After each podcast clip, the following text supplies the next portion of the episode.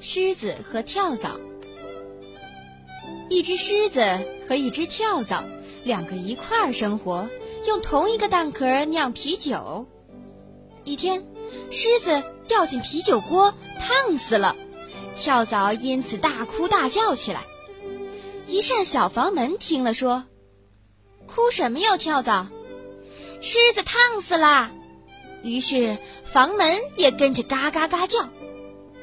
屋角里一把扫帚问：“你们叫什么呀，小门？”我怎能不叫呢？狮子烫死了，跳蚤已哭了。于是扫帚也跟着发了疯似的扫起来。这时，一辆小车经过，问：“嘟嘟，干嘛发疯似的扫啊？扫帚？我能不扫吗？狮子烫死了，跳蚤已哭了。”门也嘎嘎叫，于是小车说：“那我也得快跑。”说着就拼命跑起来。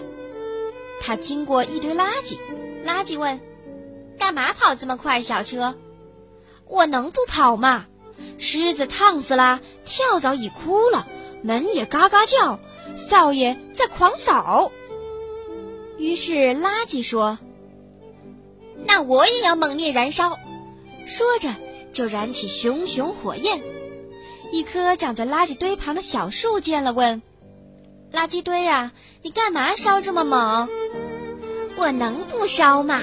狮子烫死了，跳蚤已哭了，门在嘎嘎叫，扫帚在狂扫，小车拼命跑。”于是小树说：“我也该摇动才是。”说着，便摇得树叶纷纷落下。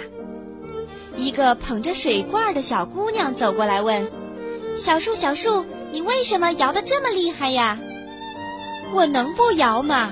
狮子烫死了，跳蚤已哭了，门也嘎嘎叫，扫帚在狂扫，小车拼命跑，垃圾猛燃烧。”于是小姑娘说：“那我也要摔碎我的水罐儿。”说着，便把罐子掉得粉碎。